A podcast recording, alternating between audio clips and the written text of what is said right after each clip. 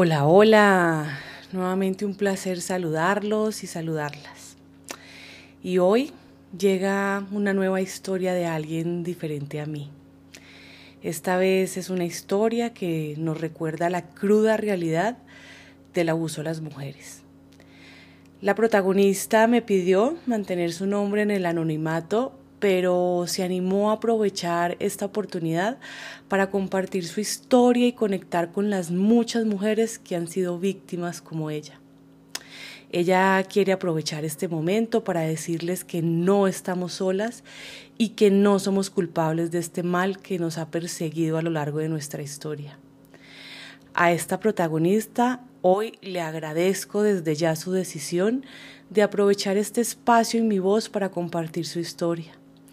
A ella le agradezco hacer parte de esta comunidad y le agradezco la decisión de compartir para conectarnos.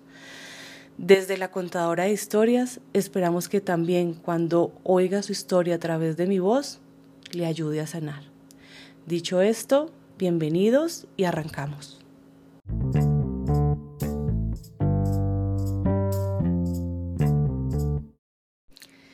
Era una mañana cualquiera en Bogotá.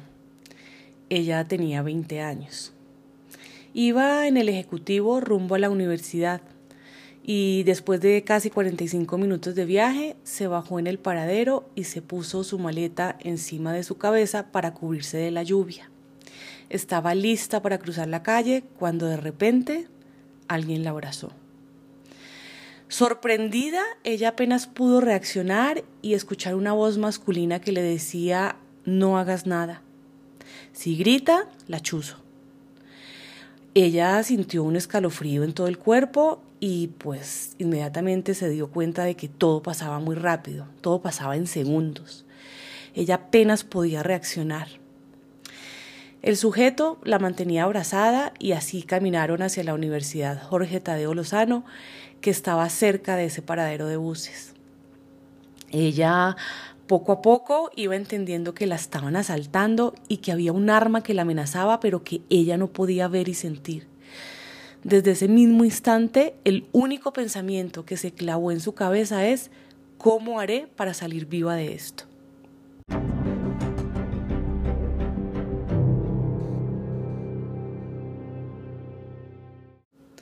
Y fue así como caminaron unas cuadras y el sujeto la llevó a un callejón. Ella solo recuerda la soledad de ese callejón. Él la puso contra la pared y ella comenta que siempre pudo ver la cara de él, pero decidió no hacerlo. Trató de mantener su mirada hacia abajo, pues ella había visto que en las películas, cuando le ves la cara al asaltante, tienes mayor probabilidad de que todo salga mal para ti. Ella recuerda que él era joven, su apariencia era la de un hombre entre 30 y 35 años, con pelo negro, corto y un poco ondulado. Era de piel blanca, eh, más que trigueña, y era unos centímetros más alto que ella. No mucho, pero ella lo recuerda más alto. Lo que más tenía presente de ese encuentro era la chaqueta o chamarra de cuero o piel negra de ese sujeto y su mano metida entre el bolsillo dentro del cual supuestamente estaba el arma.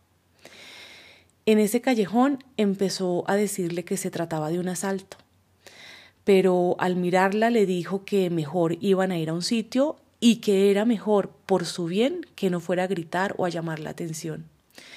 Le dijo que él ya la tenía identificada y que en esa zona trabajaban varios que se ayudaban entre sí que se portara bien.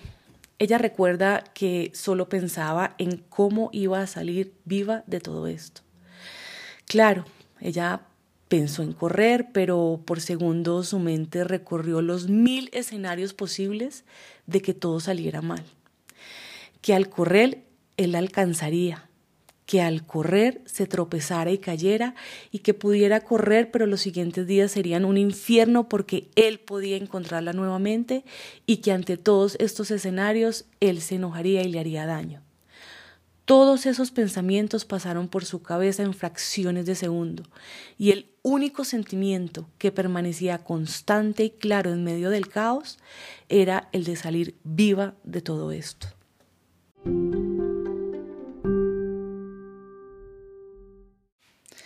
Ella cree que fue su instinto de sobrevivencia, pero logró mantenerse en calma y solo le pedía que se llevara todo, pero que no le hiciera daño. Él, por su parte, le repetía que si se portaba bien, ella iba a salir ilesa. Y siguiendo ese instinto de supervivencia, ella decide hacer caso y solo pensaba en no morir. La verdad es que se sentía en una situación completamente desconocida y muy vulnerable. Ella estaba aterrorizada. Él siguió con su plan y decidió salir del callejón. Nuevamente la abrazó con su brazo izquierdo. Su mano derecha estaba en uno de los bolsillos en donde supuestamente llevaba escondida el arma. Y así caminaron en rumbo contrario. En plena luz del día y logrando intimidarla, la llevó a un parque, la sentó en una banca y le dijo que iban a entrar a un cuarto, que en ese sitio lo conocían y que era mejor que ella no fuera a hacer nada. Obviamente ella temblaba por dentro, pero mantenía fija su idea de hacer lo que fuera por salir viva de esto.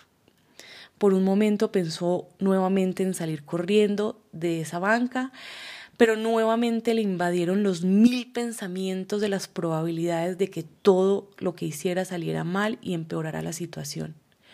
Finalmente siguió haciendo caso a lo que él decía.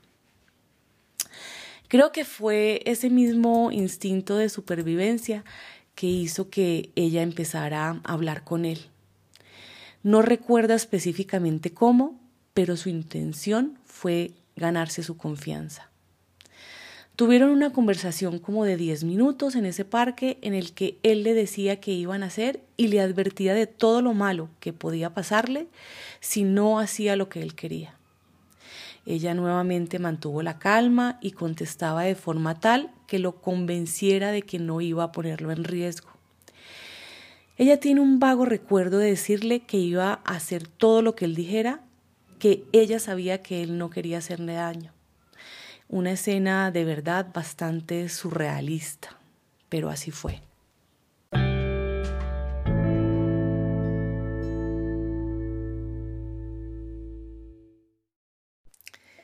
y entraron a un pequeño hotel. Era un solo piso con un corredor largo con pocas habitaciones. Entraron directo a una de las habitaciones. Él ya le había advertido lo que iba a pasar y ella de alguna manera ya estaba resignada y pidiendo a su Dios de no salir lastimada. Es muy importante aclarar que cada vez que ella se imaginaba lastimada, su mente se refería a imágenes que incluían sangre, golpes y muerte. Era un hecho que la situación era cada vez menos favorable para ella. Pero entre más se complicaba, ella más acudía al instinto de ganarse su confianza. Y en ese juego de roles, en medio de semejante asalto, tuvieron una breve conversación ya en la habitación, él se sentó en una silla y ella en la orilla de la cama. Obviamente la puerta estaba cerrada. Ella recuerda preguntarle la razón por la cual él hacía esto, que le decía que él venía o se veía una persona buena, es decir, no se veía sucio ni drogado, no tenía una mala apariencia. Ella jamás olvidará su cara de asombro, la de él, pero increíblemente él decidió seguir la conversación y contestar. Él le dijo que no le gustaba lo que hacía, es decir, no le gustaba hacer daño a otras personas, que él siempre había querido estudiar ingeniería de sistemas, pero que el mundo en el que él había nacido o del, que, del mundo del que él venía, eso parecía imposible. Era un mundo en el que se sobrevive y fue donde dijo que ese mundo del, del cual él venía era un mundo en el que era imposible poder aspirar a una mujer tan bonita como ella.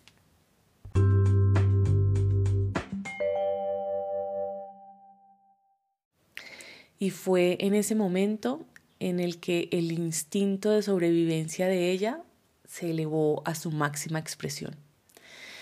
Fue una charla que los sorprendió a ambos.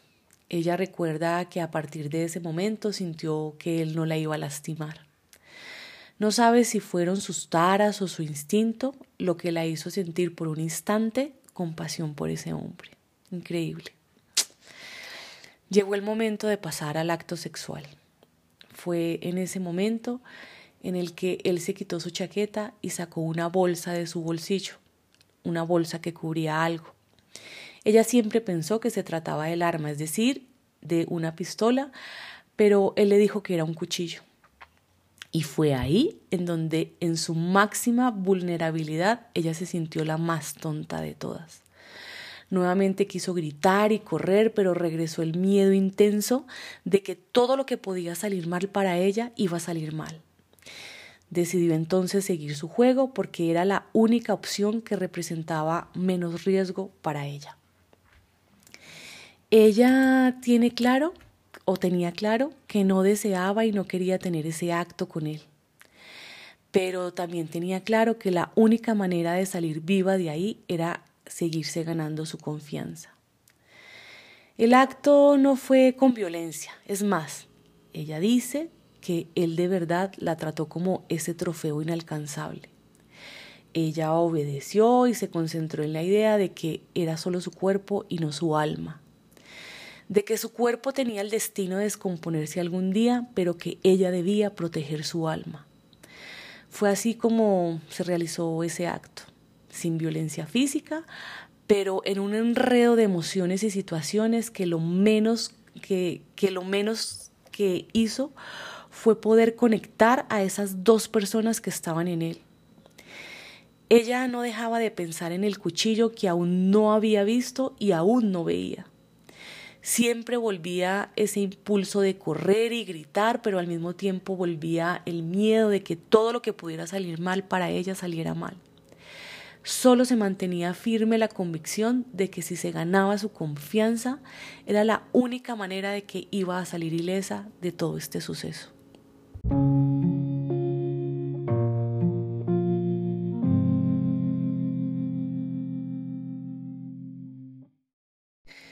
Y así estuvieron en el cuarto alrededor de una hora. Él le pidió que se vistiera y él hizo lo mismo. Nuevamente él se sentó en el sillón y ella en la orilla de la cama. La miró y le dijo que sentía mucho que hubiera sido ella, que él hubiera preferido que fuera otra persona la que estuviera pasando por esto, pero que lo hecho, hecho estaba y que ella era una gran mujer que no merecía que nadie le hiciera daño. Ella por su parte sintió que se lo decía de verdad, obvio desde su realidad y desde ese surrealismo de la escena en la que estaban, pero ella lo sentía sincero. Ella desde su instinto de supervivencia, pero cree también un poco que desde su realidad ella le dijo que lo entendía, que entendía que venía de que entendía que venían de mundos diferentes y que no iba a juzgarlo. Que si ella era la herramienta para hacerle ver que sí tenía posibilidades, que entonces aprovechara ese momento. Que se enfocara en buscar la manera de estudiar ingeniería.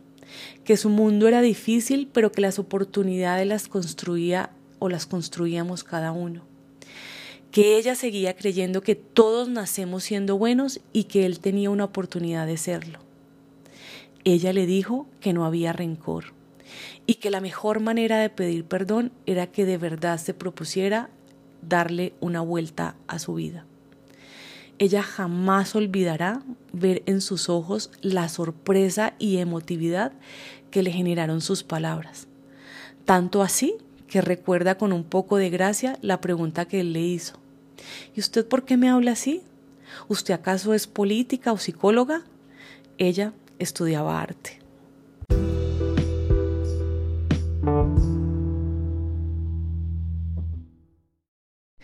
Antes de salir del cuarto, él le recordó la importancia de no gritar o de hacer algo que los pusiera en evidencia. Él le hizo saber que confiaba en ella y que la iba a acompañar a tomar un taxi. Le dijo que él la iba a seguir protegiendo. Ella nuevamente pensó en gritar y en correr, pero por alguna razón sintió que ya no valía la pena. Ella de alguna manera también confió en él en que ella no la iba a lastimar. Sin embargo, él volvió a abrazarla mientras que con el otro brazo guardaba su mano en el bolsillo escondiendo el supuesto cuchillo. Así caminaron hasta la estación de bus, pero antes pasaron por un cajero automático. Sí, señores, fueron al cajero automático. Ella recuerda que hicieron una fila para sacar el dinero. Nuevamente llegaron las ganas de gritar y de correr, pero también volvieron en el mismo instante el miedo a que todo lo que podía salir mal saliera mal para ella. Él le pidió sacar el dinero y le dijo y le prometió que con ese dinero iba a iniciar una, nueva vida y que se iba a inscribir en la carrera de ingeniería de sistemas. A ella ya no le importaba nada. En ese punto ella solo quería montarse en ese taxi y que se acabara esa historia de terror, ella se sentía emocionalmente agotada. Tal como se lo prometió, la acompañó hasta el taxi y le dio 20 mil pesos colombianos al taxista, es decir, pagó su carrera. ¡Qué amable! Bueno, en ese entonces ese dinero era suficiente para pagar el servicio y quedaba y sobraba para la propina. Antes de que ella se montara al taxi, él la besó en los labios y le dijo que en adelante él iba a ser su guardián, pero también le dijo, Debe ser más cuidadosa. Este mundo está lleno de personas malas.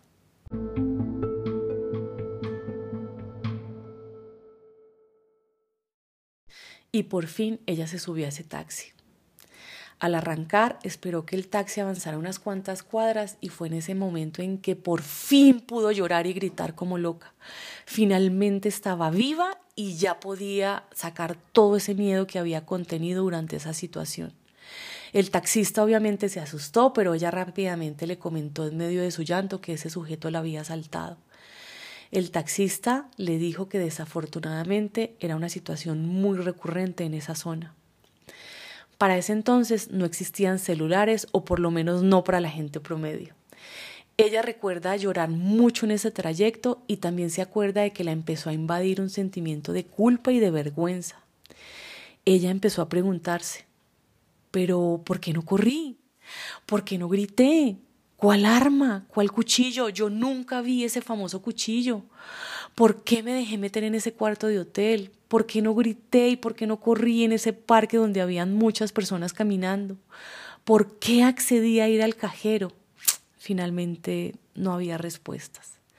Después de haber vivido semejante situación, ahora solo sentía ira, vergüenza, pero lo peor de todo es que sentía culpa.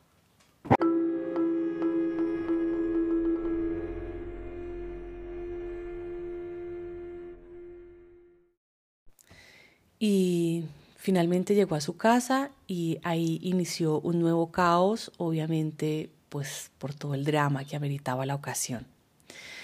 Le compartió a sus roommates lo que había sucedido y llamó a su papá, a su mamá y empezó otro drama del lado familiar, casi que una tragedia. Ella tenía un novio. Ella dice que tal vez es el novio que más la ha amado y a él le tocó todo esto. Ella recuerda que esa misma noche o tarde noche la llevaron al ginecólogo y al psiquiatra. El ginecólogo le explicó que todo estaba bien y que por los días del ciclo en el que ella estaba no había riesgo de embarazo. Del psiquiatra ella se acuerda poco, solo recuerda que la doparon. Esa noche su papá llegó a Bogotá a acompañarla. Ella tiene recuerdos borrosos de los detalles de estos días, pero de los más importantes está el que tiene de la estancia de su papá un par de días en la ciudad para recorrer juntos la zona en la que la habían asaltado. Él estaba decidido a encontrar a ese patán y hacer justicia por su propia cuenta. A ella eso le asustaba. La asustaba que todo lo que pudiera salir mal en la venganza de su padre saliera mal. Nuevamente el instinto hizo de las suyas y ella nunca pudo reconocer al sujeto. Hombre de 35 años, estatura media, pelo negro, de buena apariencia. De esos hay miles en toda la ciudad. Y aunque vio la cara de su agresor, por varias horas, no podía describirla con exactitud. Nuevamente la invadía la culpa y la vergüenza. ¿Cómo era posible que no pudiera describirlo con exactitud? Ella decía, ¿cómo no puedo reconocerlo? Ella solo sabe que así pasó. Además, ella empezó a temer que por error señalara al sujeto equivocado había un poco de ese sentimiento de ya es suficiente con todo lo que ha pasado y no quería que más gente saliera lastimada por todo esto. Quería evitar daños colaterales. Ella definitivamente vivía y operaba desde el miedo.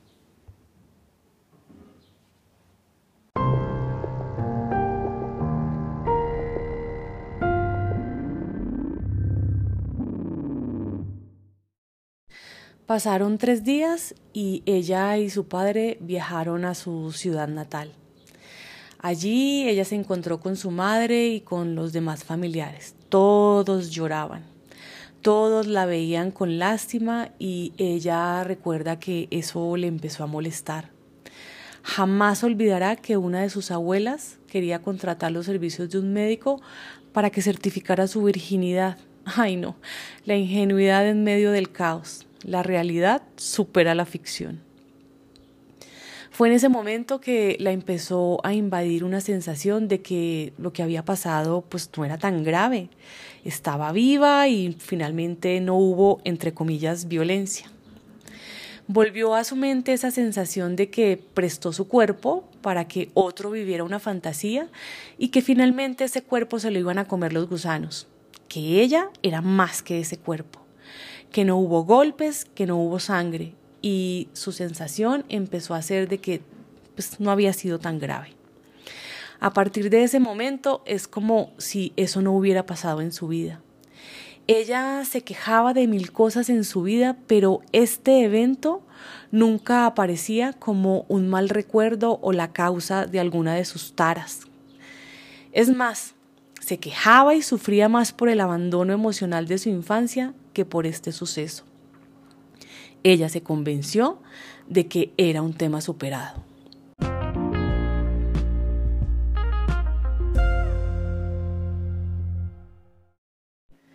Así vivió por 28 años, hasta que un día, en uno de sus procesos de terapia, le comentó a su terapeuta que tenía pensamientos permanentes trágicos y él le indicó hacer un ejercicio le pidió que cada vez que llegara un pensamiento trágico, lo escribiera y le pusiera una imagen.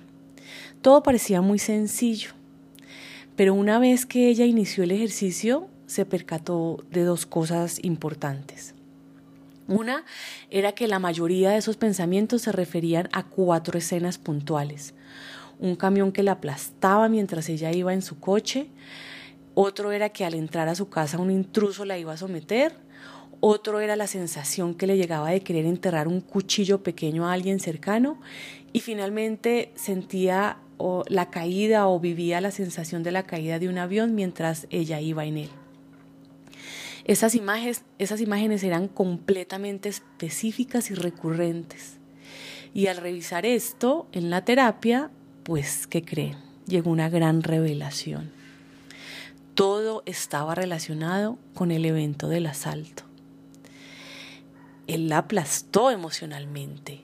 Él la sometió y la obligó por medio de la intimidación a hacer lo que estaba en contra de su voluntad. El cuchillo que nunca vio y la ira y el enojo de saber que no, o sea, que ese cuchillo pudo no existir. Y finalmente la caída y la sensación de vacío que le dejó todo esto. Ella seguía con la piel erizada y yo igual.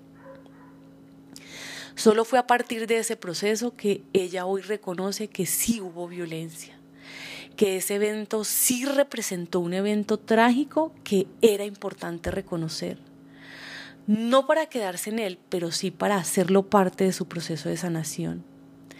Hoy ella por fin dejó de culparse, dejó de sentir vergüenza. Hoy ella ya no tiene miedo ni vergüenza de decir que nunca vio ese cuchillo Hoy ella honra y reconoce que actuó para proteger su vida, que la forma en que ella actuó no es algo que ella ni nadie tengan derecho de juzgar. Nacemos con el instinto y así fue como el de ella la salvó.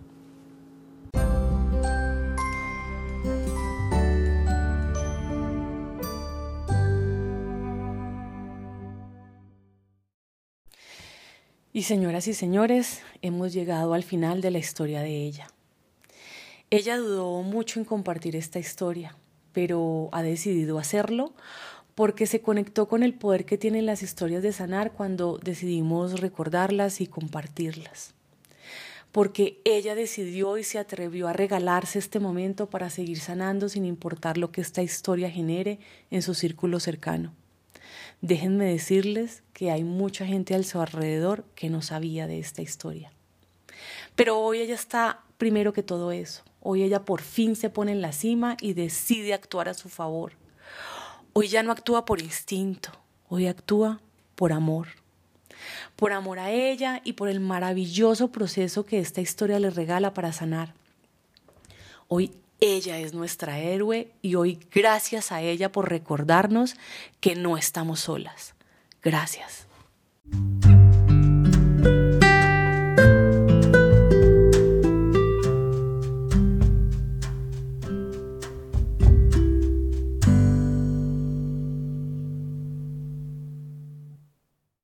Hoy ella es una mujer que definitivamente me inspira y me motiva para seguir con este proyecto. La verdad es que fue muy emotivo compartir y revivir con ella esta historia de vida. Ella me pide que les informe que quien quiera escribirle o contactarla lo hagan a través de la cuenta de Instagram de la contadora de historias. Por supuesto, ella estará atenta a sus mensajes y yo de mi parte ayudaré a conectarlas y conectarla con quien tenga interés en hacerlo. Finalmente, ella reconoce que ha logrado avanzar en la sanación de este drama, pero también reconoce que casi 30 años después aún le falta continuar un proceso muy importante para volverse a conectar con su cuerpo. Y es que recuerden que fue la desconexión con él lo que la salvó. Desde ese día y hasta la fecha, ella no ha vuelto a convivir de manera sana con él. Y en ese proceso quiero decirle a ella, desde la contadora de historias, que no está sola. Te queremos.